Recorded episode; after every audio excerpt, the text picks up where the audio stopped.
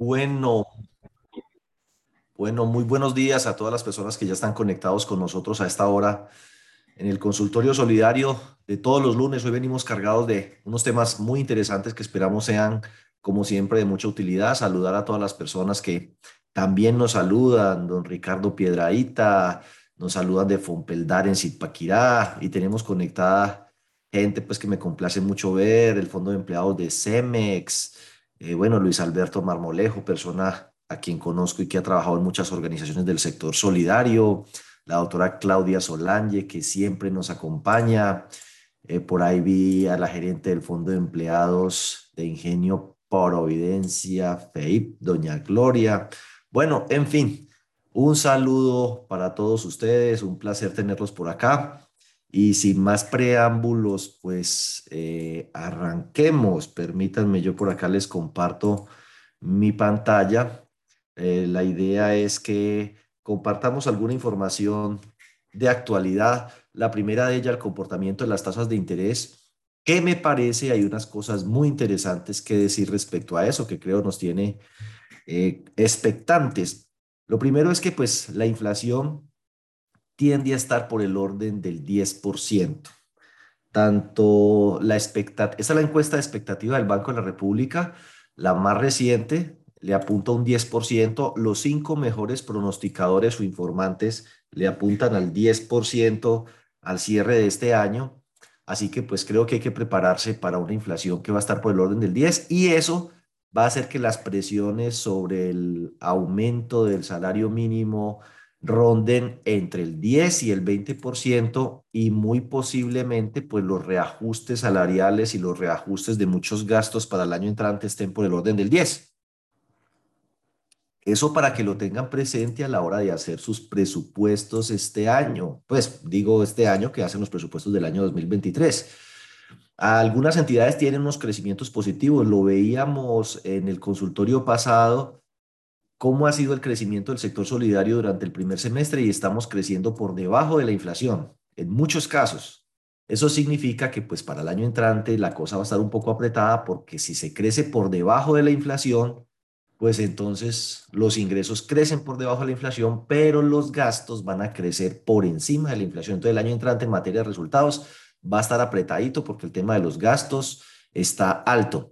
Afortunadamente, pues, digamos que cuando las cosas van así, uno cualquier noticia medio buena le parece excelente, es que la inflación para el año 2023 va a estar más bordeando entre el 5.7 y para redondear la cosa, hablemos mejor del 6. Entonces, una inflación del 10% en el 2022, del 6% en el 2023, todavía estaríamos por fuera del el rango meta del Banco de la República, que es entre el 2 y el 4%, pero claramente se observa que empezamos a regresar a esos niveles y para agosto del 2024 la inflación de los últimos 12 meses estaría alrededor del 4%, ya volviendo a entrar a eso.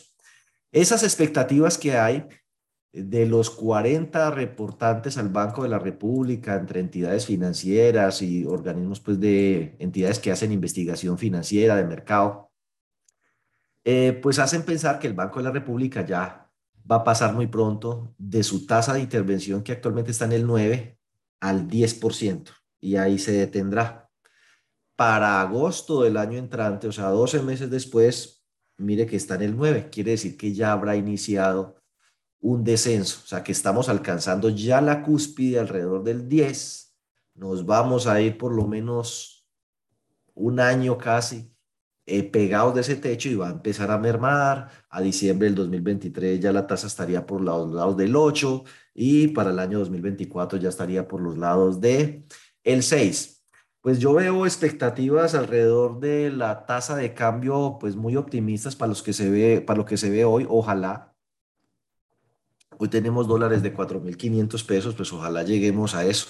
Entonces ahí está una inflación que ya está alcanzando su techo alrededor del 10 y que esperemos empiece a quebrársele el espinazo muy prontamente. La intervención del Banco de la República entonces hoy está en 9, va a llegar al 10 y creeríamos que allí se detiene. Ese es el máximo histórico que alcanzó por allá en el 2008, cuando la crisis financiera mundial y estaríamos alcanzando nuevamente pues la segunda, la segunda tasa de intervención más alta de lo que va de este siglo, eh, si Dios quiere, pues, eh, y las cosas no se desmadran. Por eso mismo, y es muy importante que ustedes miren esas dos curvitas al final. Esta es la tasa a más de un año, la tasa pasiva, la tasa a la que están captando CDTs los bancos, y esta es la DTF, que es la tasa de más corto plazo, 90 días. Ambas nos dan motivos para llenarnos de optimismo. Ya como que cambió la tendencia, como que se estancaron y empezaron a cambiar. Y pues tardaremos dos años en volver a estos niveles, cuando la cosa oscilaba entre el 4.5 y el 5.5, que todo era alegría. Eh, luego se nos vino encima el tema de la pandemia y entonces de alegría pasamos a incertidumbre y la incertidumbre, pues esas tasas las bajaron para estimular la economía. Pero ahora, pues con todo lo que ha venido ocurriendo, eh, como consecuencia de la pandemia y de la guerra en Rusia y otras cosas, pues que aquí a nivel local seguramente inciden, alguito, pues tenemos unas tasas de interés que a un año están por el orden del 15 y que a corto plazo, a 90 días, están por los lados del 11. Eso pues se le traslada, por supuesto, eh, a la inflación, al costo de las cosas que compramos, eh, por ejemplo, decía yo que tengo alguna preocupación, pero pues igual hay que ser optimistas en medio de todo esto, de qué efectos pueda tener eso en la vivienda. Muchas de las cosas que se importan, pues se cotizan en dólares, un dólar que ha estado costoso, pero las expectativas de los encuestados es que eso disminuya. Observando desde el 2014, cuando estuvo más bajita en este análisis, 1.846 pesos, pues rápidamente se subió a niveles de 3.300, estuvo por ahí oscilando entre los 3.300, 3.500, luego se trepó a un nuevo nivel, alrededor de los 3.800, 3.900 y recientemente lo que tenemos es un dólar cotizado, coqueteándole a los 4.400, 4.300, con un máximo que alcanzó por aquí de 4.600 pesos. Eso encarece, junto con las tasas de interés, algunos insumos claves para la construcción, lo cual a su vez ha encarecido muchísimo el tema de la vivienda. Entonces, imagínense unas viviendas que están saliendo costosas porque los materiales están costosos y a las que ahora la financiación va a costarles mucho más que en el pasado, podría ser que se haga más lenta la venta de los inventarios, de los proyectos, que de pronto algunos pospongan la iniciación de nuevos proyectos y eso por supuesto pues que afecta el empleo y el crecimiento económico. Y en todo caso, si usted tiene créditos rotatorios, tarjetas de crédito y está acostumbrado a tasas del 1,92, lleva 11 meses continuos subiéndose esa tasa y para este mes la tasa máxima legal, los rotatorios y todo eso va a estar por el orden del 2.55%. Es bastante malo. Em, pero creería que ya la cosa como que eh, empieza a estabilizarse. Estas son las tasas a las que captaron el primero de septiembre esas entidades. Entonces, pues ya ve uno, obviamente, a un año, tasas alrededor del 14%, inclusive en entidades como Banco de Bogotá, pues no sé Banco de Bogotá por qué está, pues como tan desesperado, pero está pagando 13, 13, 14. Banco Colombia también, a un año está pagando el 14. Banco de Occidente, el 14. Entonces, sin demeritar las demás, pero tres bancos de un peso muy grande dentro de los activos del sistema financiero, que es Occidente y Banco Bogotá, que son del Grupo Aval, y Colombia, del Grupo Sura, están todavía por el orden del 14, pero pararon de subir. Eh, y si nos seguimos al segundo grupo, los intermedios, pues tenemos también eh, BBVA a un año alrededor del 13, la vivienda alrededor del 13, popular alrededor del 12. Las cooperativas siempre están como más colgadas, ¿no? Las cooperativas ya aparecen por acá las primeras cooperativas y por aquí está JFK, Jofinep, Confiar, Cotrafa, más cercanos del 10 y debajo del 10 y Avevillas pagando una tasa del 6, o sea que la cosa se está como calmando. Si nos vamos pues a 90 días, vamos todavía a encontrar así de rapidez para no gastar mucho tiempo en eso, que la tasa es bastante frecuente poder encontrar tasas a 90 días por encima del 10. Por eso es que tenemos una DTF alrededor del 11. Ahí está. De hecho, es bastante probable que si es por redondeo 10.91, 10.82, 11.32, la cosa está más alrededor del 11. pero todo parece que eh, la cosa se ha detenido. Bueno, después hablamos de las tasas de interés de crédito, pero todas están eh, incrementándose. Así como en materia de novedad, primero que todo, eh, aquella circular que se anunciaba para modificar todo lo que tiene que ver con SAR, o algunas cosas que tienen que ver con SAR más bien, finalmente fue expedida el 24 de agosto, la circular externa 39, ustedes la podrán analizar, eh, mm, y, pero les recuerdo qué trae eso. Lo primero es que va a haber periodo pedagógico, periodo pedagógico con reporte pedagógico y periodo como tal ya de reconocimiento en los estados financieros. A propósito que ustedes deben tener presente que lo que están ampliando son los cronogramas para el tema de SAR, eh, para el tema de pérdida esperada específicamente, qué pena, me corrijo, no para todo el SAR, solo para pérdida esperada, todo lo demás del SAR tiene que estar funcionando ya. Lo mismo que el CIAR, el comité, las actas, eso desde julio del año pasado debe estar funcionando, o sea que a estas alturas del partido ya debería haber 12 actas mensuales del comité de riesgos, ¿sí? No sé si esos comités de riesgo están funcionando y la tienen claro y están reglamentados y ya saben cuál es su rol y cuáles son sus funciones, pero ya tienen experiencia de un año, ya se les celebró el cumpleaños en julio. Bueno, em, recuerden que esto se corrió, el tema de la pérdida esperada se corrió del siguiente modo. Eh, ¿Cuándo se entra a contabilizar para las cooperativas de ahorro y crédito en enero del 2023? Bueno, eso es buena noticia, no impacta los estados financieros del 2022. Para entidades de primer nivel de supervisión que tengan más de 50 mil millones de cartera a diciembre del 2021, por ejemplo, un fondo olímpica, un fondo de COR, son fondos de empleados que tienen más de 50 mil millones de pesos en cartera, eh, un COACEDET, que tiene más de 200 mil millones de pesos en cartera. Esa es la contabilización, les arranca el primero de enero del 2024.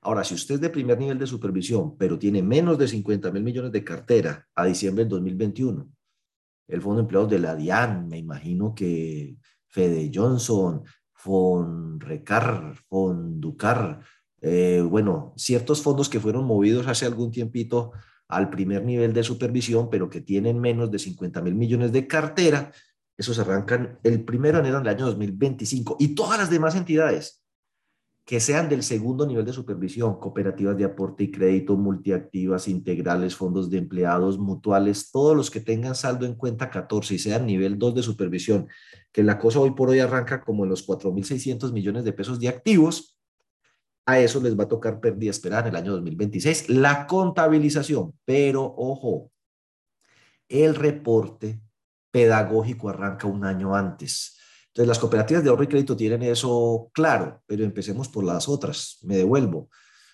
Un fondo olímpica, un COACD, arrancan con sus reportes a nivel pedagógico en enero del año 2023. Entonces, pues el llamado para esas entidades que son, bueno, voy a mencionar más, pues que siempre se conectan con nosotros, ojalá estén por ahí. Coacremat, Coacremat yo creo que es una cooperativa que tiene más de 50 mil millones de cartera, Coaceded, Fondo Olímpica, bueno, hay una serie de cooperativas muy grandes eh, que tienen más de 50 mil millones de cartera, esas pues les queda cuatro o cinco meses para entender ese tema de la pérdida esperada y estar en capacidad de calcularla para hacer los reportes que seguramente se harán a través del SIXES. Em, a ese respecto, pues planeamos hacer, repetir un taller sobre el tema del cálculo de la pérdida esperada con las nuevas disposiciones que ya salieron en firmes y oportunamente les estaremos informando cuándo sería. Pero muy importante que tengan en cuenta que un año antes de que tengan que contabilizarlo, deben empezar con el tema de los reportes a nivel pedagógico. Em, pues por ende los sistemas de información deben estar preparados para eso Eventualmente puede que se haga algo a mano en Excel, pero es muy importante que el tema del software se le haga seguimiento de cómo viene avanzando en esa implementación. Organizaciones de primer nivel de supervisión, pero de menos de 50 mil millones, arrancan en el 2024 y las otras en el 2025. Entonces, para resumirle, si ustedes, que la mayoría pueden ser entidades de nivel 2 de supervisión, en el 2025 van a reportar pedagógicamente y en el 2026 ya contabilizan. Si usted es primer nivel de supervisión, no diferente de cooperativa de crédito, pues depende. ¿Tiene más de 50 o menos de 50 mil millones de pesos en cartera? Si tiene más de 50 mil millones, arranca en el 2023 a nivel pedagógico y, en el 2024 a nivel contable. Reconocimiento. O sea, por decirlo de algún modo, la medición arranca un año antes, en el 2023, y el reconocimiento en el 2024.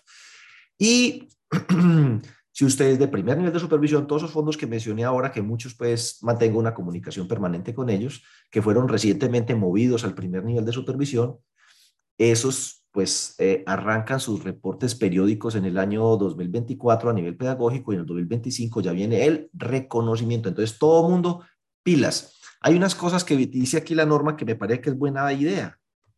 Si usted ya está listo, ¿por qué no arranca de una vez? ¿Sí? Si nos vamos a morir, vámonos enfermándonos de una vez.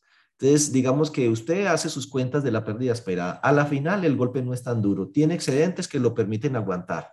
El programa está listo para eso. Arranque de una vez con ese tema del modelo de pérdida esperada. Ahí lo dice. Si por el contrario usted tiene un serio problema de resultados, los excedentes no son lo que esperaba, y, el 2022 y 2023 va a ser, en mi opinión, bastante flojo, bastante retador en materia de resultados. Entonces, mm, pues no se preocupe que cuando usted le arranque el tema de la pérdida esperada lo va a poder diferir 36 meses. Cada mes, entonces se establece uno por uno, crédito por crédito, cuál es el deterioro que debería tener con el nuevo modelo, cuál es el deterioro que actualmente tiene y esa diferencia se divide por el número de meses que falta para que se acaben los 36 meses de plazo. O sea que entrado el modelo de pérdida esperada en vigencia para usted, han transcurrido 12 meses y un crédito entra en mora, entonces uno dice, bueno, bueno, es que inclusive sin entrar en mora, pero la razón que sea, eh, le debe tener una provisión de 100 pesos. Entonces no es que la divide por 36, ¿Cuánto tenía el mes pasado? 10 eh, pesos. ¿Cuánto tiene ahorita? 90 pesos. Eh, B, debe tener 100 pesos. ¿Cuál es la diferencia? 90 pesos. Se divide. ¿Entre 36? No, entre 24 meses, que es lo que me falta para poder estar al 100% o el plazo que me falta para llegar al 100%. Recuerden que eh, todo crédito, inclusive en A, va a tener deterioro. Sí, la ecuación conduce a que absolutamente todos, de hecho a los fondos de empleados lo que hicieron fue bajarles un poquito eh, la tabla en cuanto a esto. Bueno, hicieron por ahí otras modificaciones que tienen que ver con los reportes. Eh, recordarán ustedes que mm, había esa duda de cómo reporto a la central de riesgos, con la calificación de la evaluación de cartera o con la eh, calificación por altura de mora una persona que está al día en la evaluación de cartera puede ser evaluada como o recalificada a B. Así que el índice de calidad de cartera por riesgo es diferente del índice de calidad de cartera por mora. Eh, esa consulta se hizo, nos la contestaron y en la supersolidaria de hecho la modificaron. Entonces ahí lo dice clarito, el, proyecto tiene unas rayitas aquí a un lado en el párrafo que modificaron y lo que mencionan ahí es que si se reporta la calificación por riesgo a la central de riesgo, debe hacerse obligatoriamente la homologación que está ahí en esa tabla. Eso significa un crédito en B, cuya morosidad está entre 0 y 30, se reporta a la central de riesgos en A. Entonces, para efectos externos, se reporta con la homologación que hay allí. Para efectos internos, es decir, las provisiones, la contabilización y el reporte a la supersolidaria, se tiene en cuenta la calificación que se asignó por parte del comité eh, de riesgos, que es el que ahorita, junto con la gerencia y la persona encargada de riesgo de crédito, hace la evaluación de cartera con la metodología que aprobaron y se presenta entonces en la junta directiva o consejo de administración. A propósito que está hablando de los comités de riesgos, este 23 de septiembre tenemos un seminario, un evento enfocado específicamente a los comités de riesgo, su rol, qué debe contener las actas, qué es lo que deben mirar, cuál es su cronograma, su plan de trabajo, unas recomendaciones para el buen funcionamiento de esos comités de riesgos y unas herramientas que les vamos a entregar, conceptuales y prácticas, eh, proyecto de reglamento del comité de riesgos y de su programación. Entonces, pues invitarlos para que se inscriban, lo hacen a través de nuestra página web www.diegobetancourt.com.co. Aprovechar para invitarlos que a través de la página ustedes pueden ir al canal de YouTube. Saludos a los que están conectados en este momento a través de YouTube. suscribirse y activar pues las, las notificaciones. También en octubre tenemos de presupuestos, proyecciones, estamos mirando cómo abrimos espacio para el de pérdida esperada y estamos esperando que la reforma tributaria sea un hecho para salir con el seminario pues de reforma tributaria y estamos con el de economía solidaria gratuito que ya se hizo el del mes pasado, 27 de agosto, está ahí en la, en la página web, en el canal de YouTube para que lo, lo vean y si es de su agrado lo compartan eh, con sus asociados. Y me han venido planteando unos temas, eh, digámoslo, tributarios, de tributarios no, legales, en los que pues eh, me quise acompañar em, de Stephanie, la persona que trabaja aquí con nosotros, que es abogada y que pues muy amablemente eh, nos va a apoyar en los temas que sean jurídicos como más robustos y entonces a quien doy la bienvenida, la saludo y le voy a formular unas preguntas que han sido muy recurrentes y pues como yo soy contador, eh, definitivamente eso es un tema eh, de abogados. Entonces, mm, Stephanie, por ahí ya está. Sí, señor, ya está por acá. Permítame que ya le vamos a activar el micrófono. Listo, yo le voy a ir planteando a Stephanie y, y, espero que a ese respecto ustedes me escriban sus preguntas por el chat para que ella y yo pues también miremos a ver en qué los podemos orientar Siempre aparece recurrentemente esto de qué debo hacer con los remanentes de aportes que no reclaman eh, los asociados. Entonces, a ese respecto, pues ustedes saben que una persona cuando se retira voluntario forzosamente, se procede a hacerle el respectivo cruce de cuentas y le puede quedar un saldo a favor. Entonces, mm, varias sentencias de la Corte Constitucional eh, y yo, yo me aparto algún, algo de eso desde el punto de vista de contable, lo que recomienda la super. Pero bueno, lo que hay es que no, que los ahorros no prescriben, jamás prescriben. Eh, por ende, la recomendación, al menos de parte mía, es que uno siempre debe cruzar, si tiene ahorro permanente y aportes, cruce primero los ahorros permanentes y establezca así en el estatuto o en los reglamentos. Primero se cruzarán los ahorros permanentes, luego se cruzarán los aportes, previo, bla, bla, bla, bla, bla si hay compensación de pérdidas, etcétera.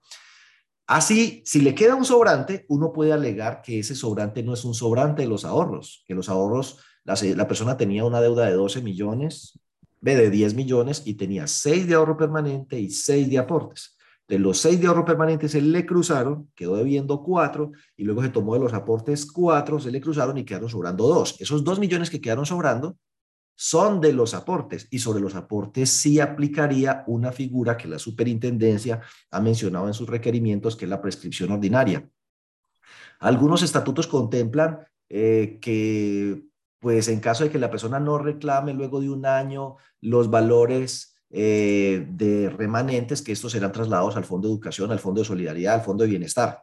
A ese respecto, la superintendencia en la nueva circular y en las conferencias y todo que ha dicho, los fondos de sociales se alimentan exclusivamente con excedentes, así que los pasivos que no, no satisfacen los criterios de reconocimiento, que son la probabilidad de salida futura de los beneficios económicos, pues se les debe dar el tratamiento que los marcos técnicos contables contemplan para esa situación, que es darle de baja.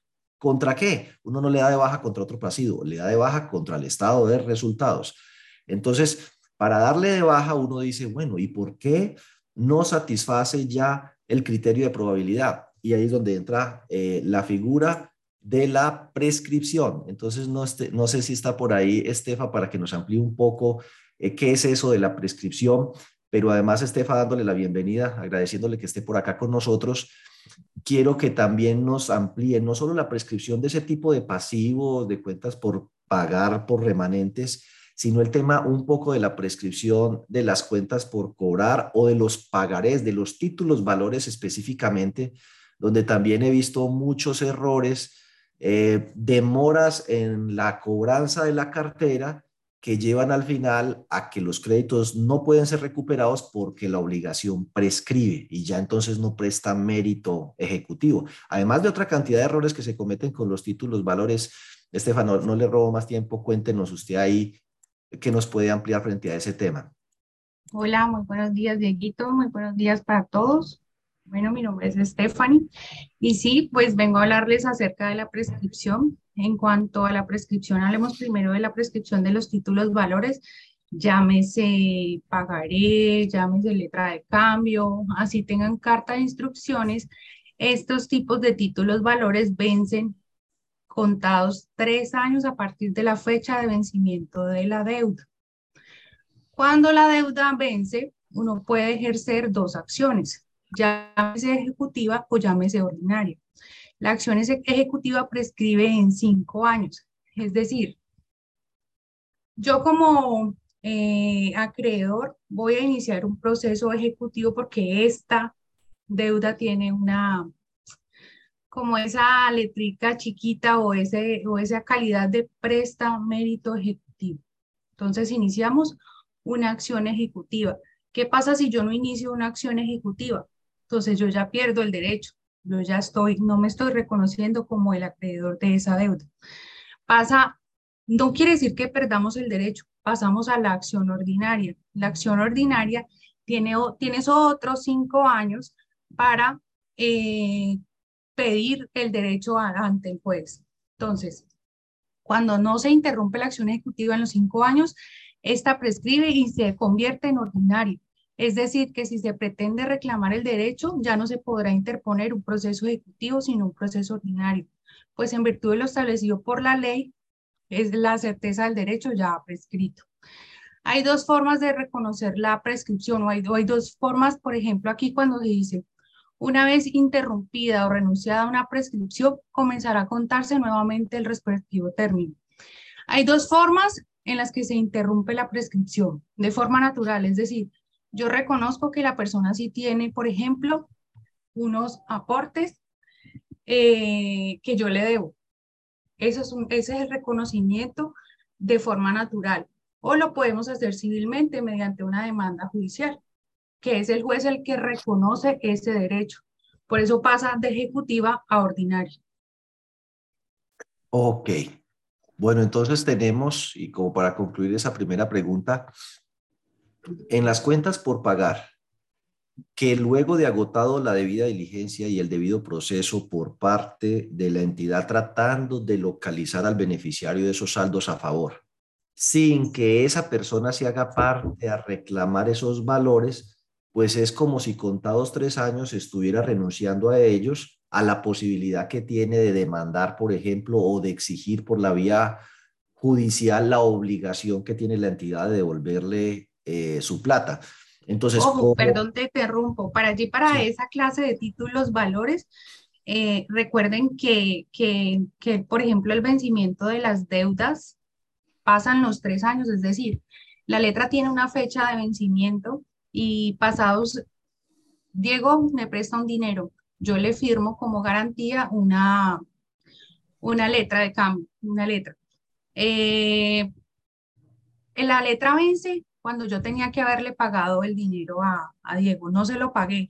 Diego tiene tres años para ejercer un proceso ejecutivo. Si de pasado los tres años no ejerce ese, ese derecho, pues sencillamente ahí es donde empieza la prescripción, que llamamos ejecutiva o ordinaria. Entonces, ¿qué pasa? Recuerden que para que una, una letra venza o para decir que venció, tiene que uno solicitársela al juez. ¿Cómo? Mediante el proceso que les comento. Es decir, que uno dentro del proceso de la demanda, si estamos hablando, por ejemplo, de cartera de crédito, que frecuentemente los fondos de empleados y cooperativas inician acciones de cobro por cartera vencida, si eso se hace de manera tardía, es el, el demandado el que debe alegar dentro del proceso que esa deuda está prescrita y pedirle al juez que declare la prescripción de la misma. Pero solamente es el juez el que determina eh, eso. Cosa que no le van a decir a uno de eso los abogados de las casas de cobranzas, cuando pues, se los digo pues cuando uno es la víctima de la cosa, que esas deudas inclusive prescritas las venden los bancos y muchas entidades financieras a casas de cobranza que mediante técnicas como la intimidación y el acoso telefónico y todo presionan a la gente eh, pues para que pague a unas sabiendas de que esas obligaciones ya están prescritas. Así que esa es la razón, procesos, ¿sí? Sí, y esa es la razón por la que uno termina pagando menos de lo que realmente debía. Exacto, porque uno ahí tiene que alegar y decir, un momentico, no, esa deuda ya está prescrita, entonces uno solicita dentro del proceso que declaren la prescripción. Bueno, entonces, muy importante para todos que tengan presente, yo he visto en los informes individuales de cartera, obligaciones que con 4.525 días, que yo inclusive les digo, oiga, pero ustedes son muy optimistas, cuatro mil y pico de días de mora, eso es casi, bueno, es casi no, es más de 10 años de usted tener una cartera ahí y la sigue reconociendo como parte del balance, así esté totalmente provisionada. Esa ya es una obligación de carácter, digamos, de probabilidad remota que la recupere. Lo correcto sería castigarlo como está el procedimiento en la circular básica contable, en el título primero, y una de las razones para castigar esa cartera es que ya estaría completamente prescrita. Es decir, si la entidad no inició a tiempo los procesos de cobranza, inclusive con el tema de la ley de habeas data, creo que ahorita, eh, luego de pasados como ocho años de esas obligaciones estar allí, también la sacan hasta de las centrales de riesgo. Eso por el lado de la cartera. Y por el lado de las cuentas por pagar, remanentes asociados, mi opinión, y yo lo he visto en las respuestas de la Supersolidaria, es que pasados tres años después de agotada la debida diligencia que se debe pues eh, demostrar sin que la persona reclame eso, ya no satisface los criterios de probabilidad y de obligación eh, con los cuales se reconoce el pasivo y se les debería dar de baja, no contra fondos sociales, sino contra el ingreso. Bueno, por aquí tenemos otra. Uno le puede devolver los aportes y los ahorros a los beneficiarios que el asociado señala en el formulario de afiliación. Es bastante frecuente que en las entidades lleguen y escriban eh, en caso de que yo me llegue a morir, mis aportes se los dejo 90% a una hija y 10% a mi mamá. Y las entidades proceden de conformidad. Sin embargo, pues eh, a pesar de que eso está por allí, eh, pues quisiera saber si en el tema de sucesoral uno puede disponer eh, mediante un papelito eh, al afiliarse a la cooperativa y dejar de entrada definidos los beneficiarios a los que se les puede devolver los aportes y los ahorros eh, al fallecimiento del asociado, si eso es válido. Bueno, tú decías ahorita algo muy importante sobre los aportes y es que sobre los aportes son los aportes y los ahorros son dos cosas muy diferentes. Sobre los aportes aplica la prescripción. Sobre los, los ¿cómo eran los aportes? Los ahorros. Los ahorros y los ahorros. Entonces, sobre los ahorros, eh, sí se podrían entregar, sobre los aportes, no. Eh, en Colombia tenemos dos formas eh, de morirnos y es una con un testamento y otra sin testamento, a lo que llamamos sucesión testada o sucesión intestada. Entonces la ley es muy clara diciendo que los aportes del causante no podrán entregarse sin que medie un proceso de sucesión. ¿Por qué? Porque la ley es muy clara y le da una calidad de herederos a, llámese, descendientes, ascendientes, eso depende pues de, de los órdenes sucesorales del que tenga la sucesión del causante. Entonces, el causante es la persona que si tiene hijos, pues entonces se lo van a entregar a los hijos si tiene hijos, esposa, hermanos, bueno, eso depende de las calidades sucesorales. En cuanto a los eh, ahorros del causante sin proceso de sucesión, la ley también es muy clara y dice que si muere una persona titular de una cuenta, de una sesión de ahorros, eh, de conformidad con lo del artículo 29 del decreto 2349 del 65, si no hubiese albacea o administrador de bienes, el establecimiento bancario puede, a su juicio, pagar el saldo de dichas cuentas o los valores representados en títulos valores, previa presentación de sus herederos, es decir, ellos tienen que darse la calidad de herederos. ¿Cómo se dan la calidad de herederos? Eh, la cónyuge sobreviviente, el compañero permanente o sus herederos, según sea el caso, deben de así sea dar declaraciones juradas, eh, registros civiles que demuestren su calidad de hijo, la esposa si estaba casada o no con el, con el señor, o el, el trámite notarial que debe hacer uno para reconocer una sociedad de hecho. Entonces, yo estuve leyendo acerca de cuál es el monto que las entidades pueden entregar sin límite de sucesión y hay una carta de una circular 59 del 2021 que nos señala como monto 39.977 millones que se pueden entregar sin juicio de sucesión.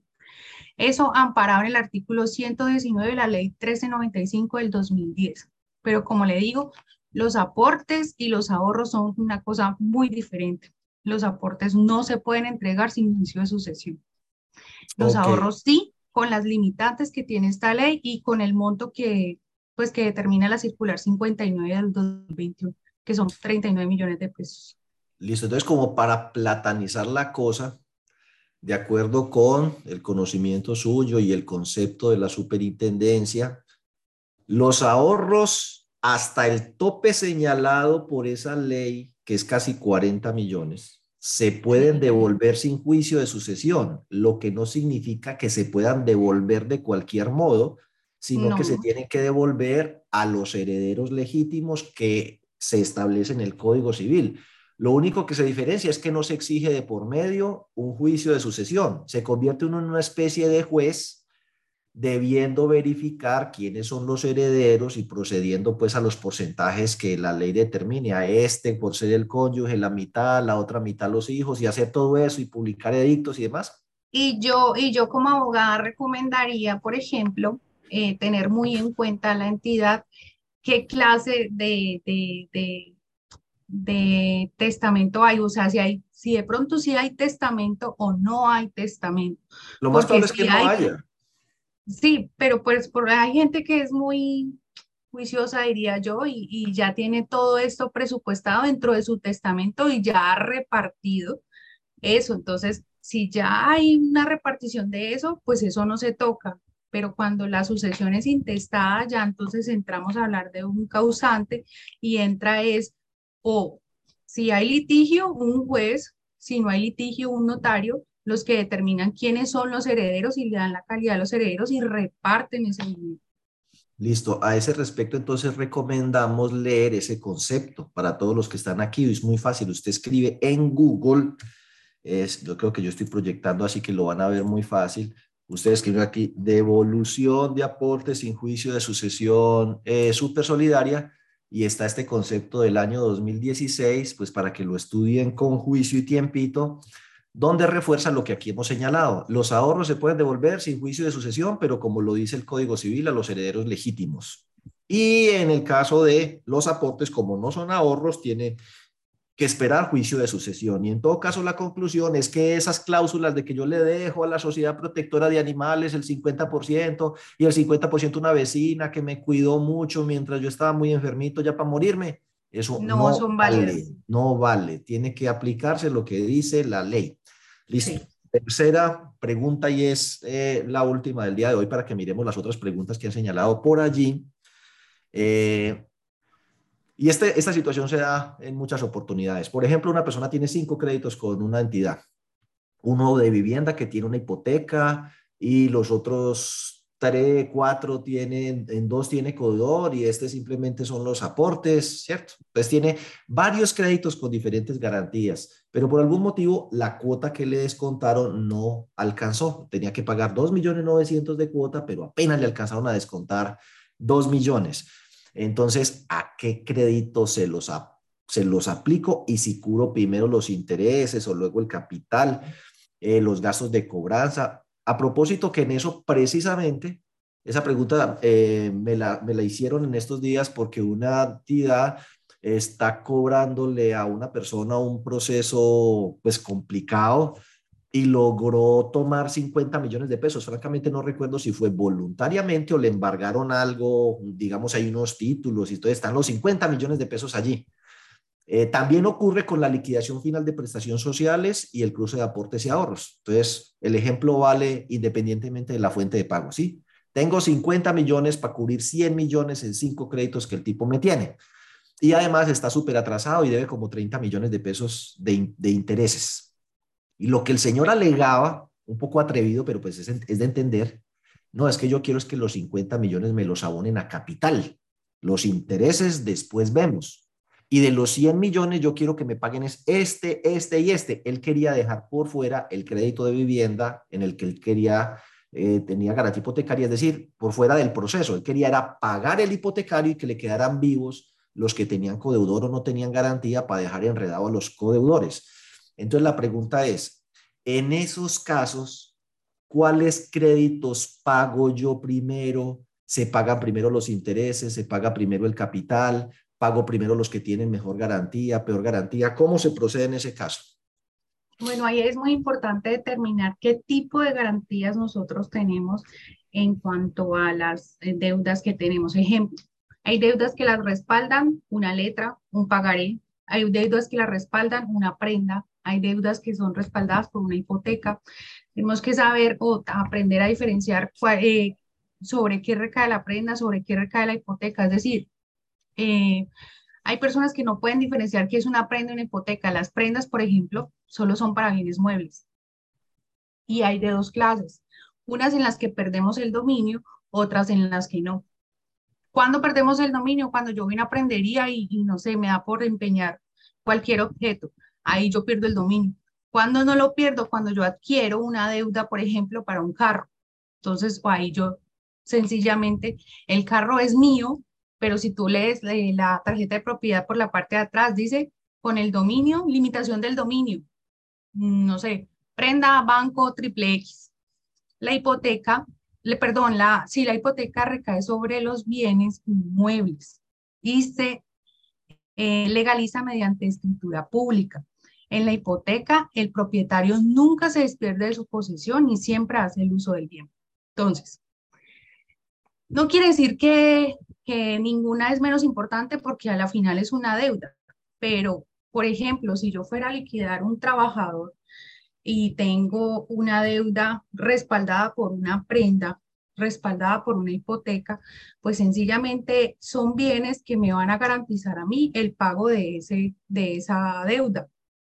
Diferente es si yo tengo varias deudas, si el mismo trabajador, el mismo asociado tiene varias deudas respaldadas por letras o pagarés, pues yo no voy a contratar un abogado por una, no sé, una letra de 500 mil pesos o una deuda a la que le falten solamente 200 mil pesos. Entonces yo lo que hago con esos, con esos ahorros, con esos aportes, lo que hago es pagar esas deudas que están pequeñitas, que están soportadas, sí, por títulos valores, pero sencillamente me generan un desgaste a mí porque es contratar a un abogado y más caro me sale el abogado. Entonces, las deudas que están soportadas por prendas o hipotecas, yo las dejaría de último. Y pues ese es el, deber ser, dejar de último esas, eh, esos bienes que sí están soportados sobre, eh, mejor dicho, que uno va a ganar, no va a perder, porque o tiene hipotecada la casa o tiene en prenda el, vehículo. Que tiene mejor probabilidad, mejor garantía. Lo sí, esa, esa garantía está asegurada. Y para cuando aparezca entonces la duda, ¿y que dónde dice eso? Artículo 881 del Código de Comercio.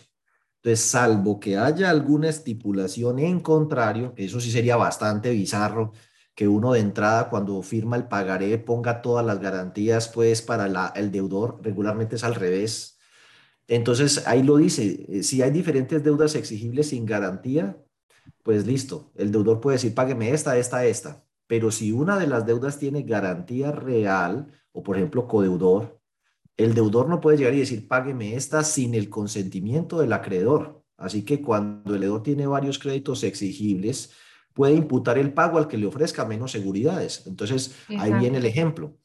Cogemos la liquidación final de prestaciones sociales, cogemos los aportes y los ahorros, todo suma 50 millones y tiene 100. Entonces, arranque por los que no tiene sino el pagaré. Luego siga con los que tiene codeudor. Y de último, lo que le quede le abona al que tenga prenda o al que tenga hipoteca, que si esos después no llegamos a un arreglo, pues ahí está la garantía. Bueno, y en el tema... Esas garantías, perdón Dieguito, esas garantías se respaldan muy fácil porque pues eh, para uno evitar que la persona no le pague, uno interpone una acción ejecutiva que preste medidas cautelares y poder eh, retener la cosa, lo que uno llamaría en derecho. Es decir, que esa persona el día de mañana eh, no vaya a estar vendiendo, por ejemplo. Ok. Listo. Y en el tema de que, bueno, ya voy a abonar, entonces pago primero los intereses o abono primero al capital. Es viable que la persona me diga, no, es que usted me lo tiene que abonar al capital y los intereses después vemos. ¿Eso es viable o no?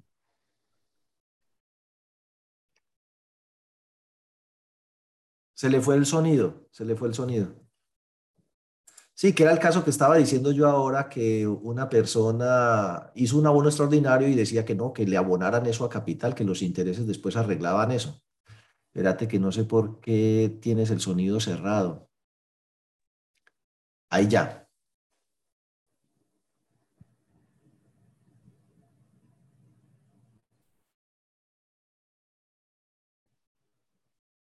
Sí, sí tiene, sí tiene cómo quedar el sonido. Bueno. Sí, sí, permítame, Diego, ya, ya, ya, ya estamos activándolo.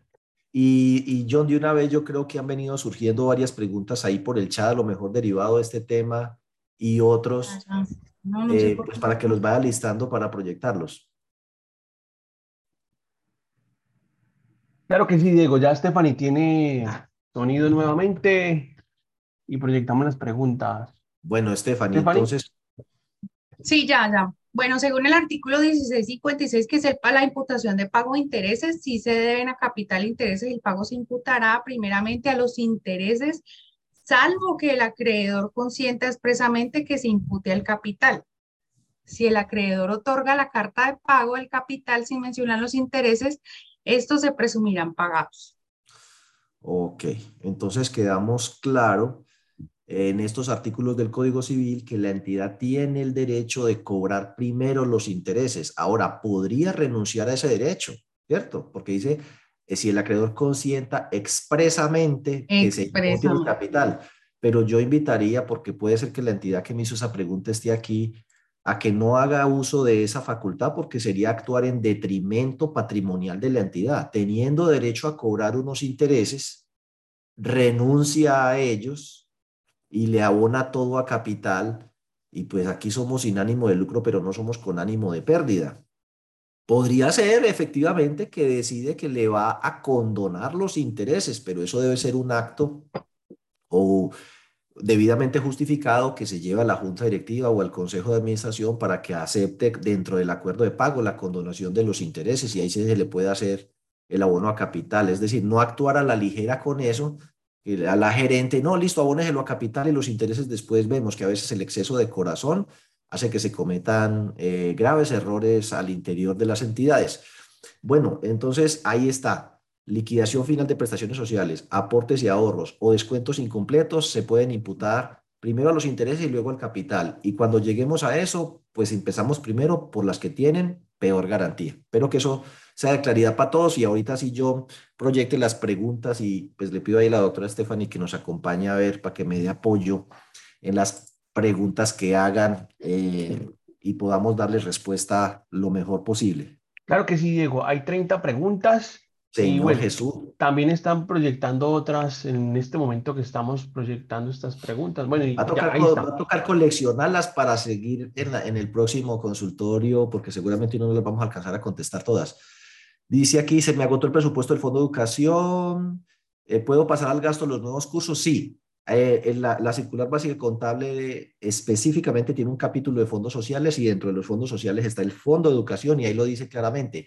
Una vez agotados los recursos de los fondos, la educación se hace directamente al gasto sin registros contables de aumentar primero el fondo. No, nada. Cuando se ejecute la actividad directamente con cargo al gasto, cosa que debió haberse previsto desde el principio y haberse incluido entonces en el presupuesto que anualmente hace y aprueba el Consejo o la, Junta Directiva. Entonces, eh, la recomendación es cada año hagan su presupuesto. Y entonces que ustedes vean que, mire, se agota el Fondo de Educación, se agota Solidaridad, se agota Bienestar y queda faltando plata, entonces eso lo empezamos a registrar directamente al gasto y lo meten así dentro del presupuesto que aprueban, siempre y cuando ese tipo de gastos no ponga a dar pérdida a la entidad y en el caso de las cooperativas, tengan presente el tema de causalidad, necesidad, proporcionalidad y los límites que establece el artículo 107 y 107 raya 1 del Estatuto Tributario. Pero eso lo hablaremos mejor en nuestro seminario tributario.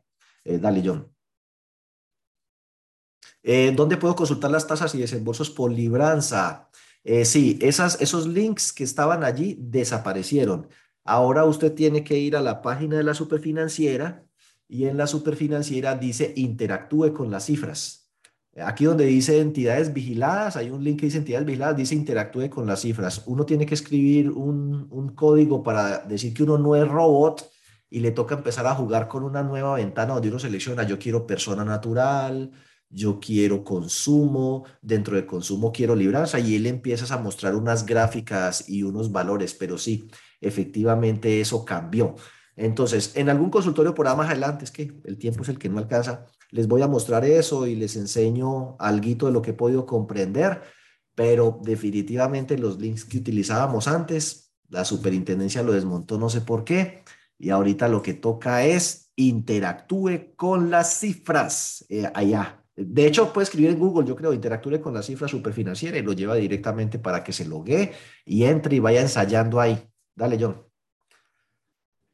¿Es posible que el seminario de pérdida esperada nos lo ofrezca este año? Eh, sí, sí, sí, sí, claro.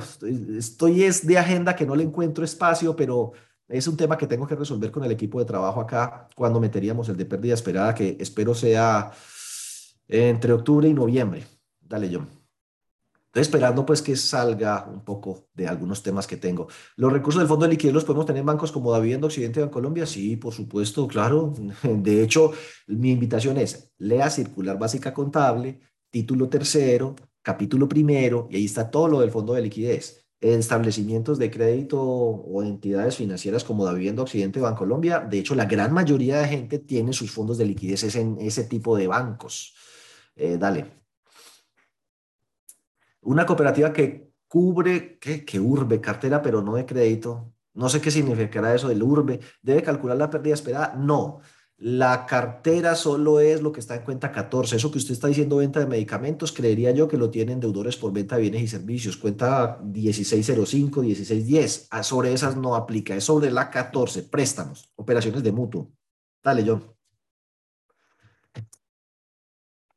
El pagaré que recibo desde el correo del asociado firmado y con huella presta mérito ejecutivo para procesos de cobro. Uy, doctora, ayúdeme usted ahí, pero yo de manera atrevida casi, me, eh, casi diría eh, que no. Si usted no tiene eh, primero la firma y la huella original y el título original, eso no presta mérito ejecutivo, nada escaneado o fotocopiado. No, y fuera no, de eso. Ninguna validez. ¿Cómo? No tiene ninguna validez. Exactamente. Puede, puede ser puede generar alguna controversia dentro del, del proceso ejecutivo. Y, mire, les cuento una experiencia que me pasó a mí cuando yo fui representante legal suplente de una cooperativa con actividad financiera, pues el representante legal principal muy hábilmente me delegaba a mí para asistir a todos esos careos de esos procesos que eran una pesadilla porque eh, yo entiendo el tema y es y por eso mm, por eso pues soy como no sé no no me fascina el tema de las garantías hipotecarias porque éramos nosotros tratando de dejar una familia sin casa y eso era brutal. Entonces el corazón mío lo tenía como dividido. Eh, por un lado, eh, me daba mucho pesar que le quitaran la casa a esa familia, es que era un drama terrible. Y por el otro lado, yo estaba ahí para representar la cooperativa que lo que tenía era que quitarle la casa al otro para tratar de recuperar la cartera. Esa vaina es espantosa. Y recuerdo que en uno de esos procesos la persona alegó así de frente y sin ponerse colorada, hágamele una prueba grafológica a la, a la firma y a la huella y van a ver que no es mía. Y con eso nos tumbó el proceso y esa plata se perdió. Y en otra, para acabar de fregar, y algún día con la doctora Stephanie vamos a hacer un consultorio específicamente dedicado al tema de diligenciamiento de títulos valores, resulta que alegó la persona, ese pagaré fue diligenciado con posterioridad a, a que yo lo firmara. Yo lo firmé en blanco. Y después ellos le pusieron ahí el valor que les dio la gana, pero ese no fue el valor de la plata que me prestaron. Y el abogado exigió que le hiciera una prueba a la tinta. Y efectivamente, la tinta era, fue diligenciado muchos años después, justamente para iniciar el proceso jurídico y no teníamos carta de instrucción anexa y con eso se cayó el proceso. Entonces, mucho cuidado que ahorita el tema de la pandemia hizo que la gente recogiera un poco de solicitudes de crédito y pagares disque escaneados, fotocopiados, una foto por la cédula. Eso no vale. Los que quieran meter en ese tema de la digitalidad, lo mejor son los pagares desmaterializados con todas las de la ley. Doctora, no sé si usted opina algo ahí al respecto. Sí, porque pues un asociado, una persona que tenga una deuda puede actuar de mala fe eh, haciendo, poniendo a firmar a otra persona eh, en su nombre, poniendo una huella que no es la suya y eh, dentro del proceso alega que ni esa es su firma ni esa es su huella y el proceso decae porque lo reconocen. Ok, sí, Entonces esa platica se perdió. Yo he visto ese tipo de casos con estos ojos que se los ha de comer la tierra. Dale, John. Eh, ¿Se puede entregar los aportes a los beneficiarios que se relacionan el formulario de afiliación? No, eso lo acabamos de decir, no. Busquen el concepto, revisen el video, pero la respuesta es no. Esos, de hecho, quiten esos párrafos. Mire, la única cosa que en la legislación colombiana se puede entregar de acuerdo a la voluntad es el seguro, los seguros que usted quiere, seguros de vida. Usted se puede decir, mire, si yo me llego a morir, déjeselo a una vecina que era muy querida. Eh, usted verá quién se los deja, eso es problema suyo, pero los bienes no. Creo que uno mediante un testamento puede disponer libremente como hasta del 25% del patrimonio. De resto es lo que diga la ley. El, el 75 es lo que diga la ley y el 25 sí le queda para su libre disposición. Ok, listo, John, dale. Entonces quiten esas cláusulas que no tienen ninguna validez. Eh, los beneficiarios, bueno, misma respuesta a esa pregunta, no, lo acaba de decir. 25% forma parte del patrimonio de libre designación y el 75% lo que diga la ley. Entonces, a menos que usted no... Ojo, pero eso solamente para los testamentos. Eso, tiene que ser con testamento, con todas las formalidades de ley. Dale. No con un papelito que uno escribe. No, no, eh, no. Los títulos en blanco igual prescriben. ¿Cómo ves esa preguntita? Eh, que no tiene fecha de vencimiento, como el, el, pagaré con carta de instrucción anexa que no está diligenciado. Pues los títulos prescriben que esté en blanco.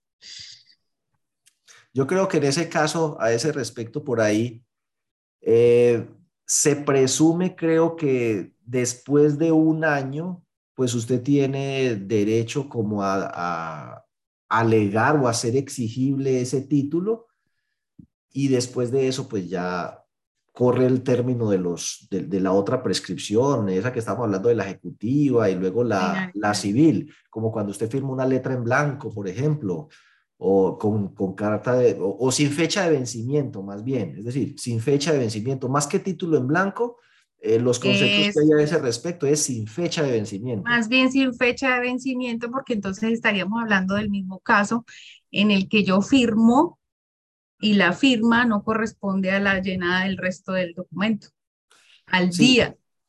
Sí, uno puede colocar obligaciones en las cuales no se especifique la fecha de vencimiento, más bien, pero, pero eh, se presume entonces que usted tiene que hacer exigible el pago de lo que hay allí en el año siguiente y después de eso pues ya no.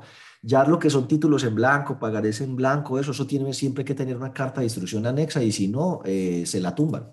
¿Sí? No sirven, no son Exacto, no sirven de nada. Dale, John. ¿Se sabe si hay alguna entidad que compre cartera en mora?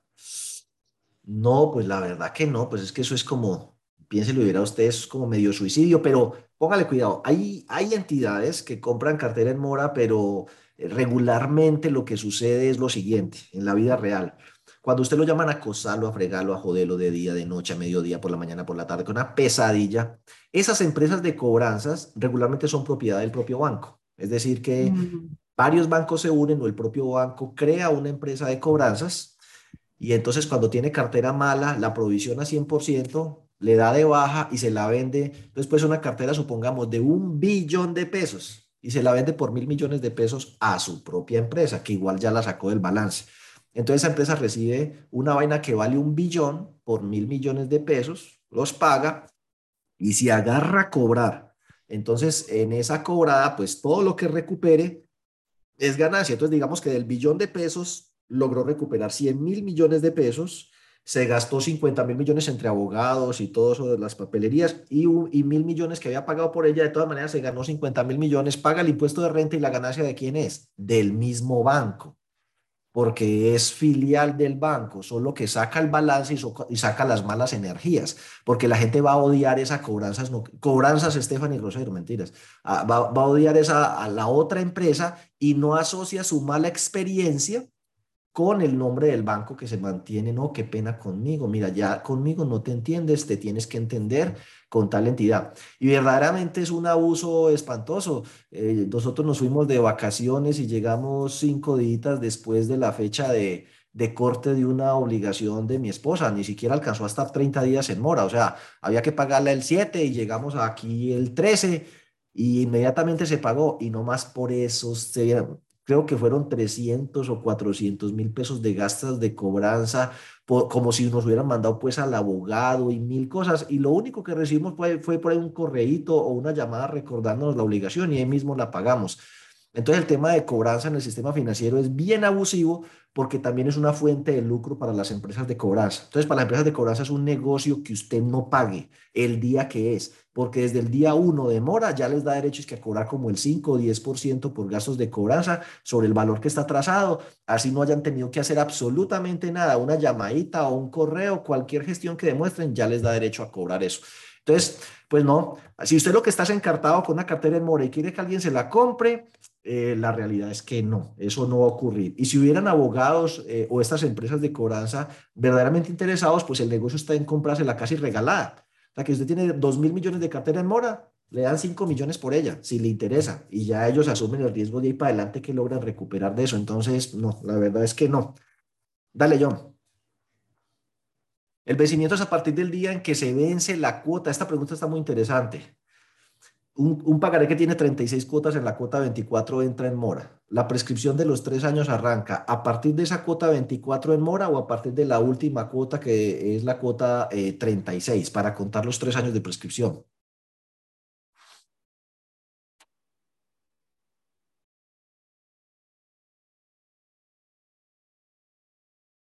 o la, prescripción cuenta a partir de la fecha del vencimiento de la deuda. Ok, entonces tengan presente que los pagarés regularmente dicen que la obligación se puede declarar extinguido el plazo y hacer exigible la totalidad del saldo cuando suceda una de las siguientes cosas. Eso se llama cláusula aceleratoria. Léase la cláusula aceleratoria de sus pagarés. Hay cláusulas aceleratorias porque pierde la calidad de asociado, porque entra en mora en una o más cuotas, porque el acreedor se acoge un proceso de insolvencia o se declara o inicia contra el concurso de acreedores, porque las garantías se deterioren o se pierdan. Léase la cláusula aceleratoria de sus pagarés. Cualquiera de esas cosas hace exigible la totalidad del saldo a esa fecha, o sea que se extinguen los plazos y a partir de ese momento entonces empezaría a correr los términos para la inscripción, para la prescripción, porque se, se, se, declara vencida la obligación. Bueno, dale yo a la siguiente. Uy, hermano, es que dos preguntitas más. Eh, los fondos dicen que los asociados pueden autorizar las primas a favor del fondo, la pagaría de la universidad no sé si artículo. Bueno, pues entonces póngale cuidado. Los fondos de empleados pueden comprometer la totalidad de los valores a favor del asociado al momento de la liquidación si éste ha comprometido eh, eh, sus obligaciones, pues sus, derechos más bien, primas, cesantías, sin que la ley determine que tiene que ser para esto o para aquello. Eh, seguramente usted está mencionando el artículo 56 del decreto 1481 de 1989. ¿Qué pasa si la Universidad del Chocó desconoce eso? Pues cuando a uno le desconocen un derecho, acude ante un juez o por intermedio de un abogado para que le restituyan ese derecho. Entonces, a usted le asiste la razón, mi querido amigo. ¿Qué debe hacer? Contratar a un abogado y demandar a la universidad y embargarla para que le pague los valores que no eh, descontó oportunamente, porque era obligación de la universidad y era derecho del Fondo de Empleados haber recibido esa plata. Eso se arregla eh, frente a un juez con abogado de por medio y le embargan las cuentas a la universidad. Y el día que usted haga eso, ese día la universidad aprende que está obrando mal y que sí le toca proceder de ese modo. Sobre eso hay conceptos de la superintendencia financiera. No, y tiene todas las de ganar. Dale, vamos a hacer la última, Johnny, las otras me las conserva para el próximo consultorio. ¿Se puede reconocer un hijo de crianza del asociado fallecido como beneficiario de aportes sociales? Recuerden, esos formularios o declaraciones que usted deje no tienen ninguna validez. Si el hijo de crianza legalmente ha sido adoptado, surgen derechos para ese hijo de crianza, pero el hecho de que usted lo haya tenido ahí en la casa y le haya dado comida y le haya dado educación, no lo convierte en heredero, ¿o me equivoco? No, no se equivoca. Acuérdese que para reconocer los herederos, ellos tienen que estar reconocidos, los hijos, mediante el registro civil. En el registro civil tiene que estar el nombre del causante, a no ser que haya testamento y él en la libre disposición de ese 25% lo reconoce y le da algún porcentaje. Ok, sí, que haga un testamento y el 25% que tiene de libre asignación se lo, se lo asigne precisamente a esa de crianza. Ok, muchísimas gracias, feliz inicio de semana, muchos éxitos y nos vemos dentro de ocho días. Hasta luego. Doctora Stephanie, muchísimas gracias.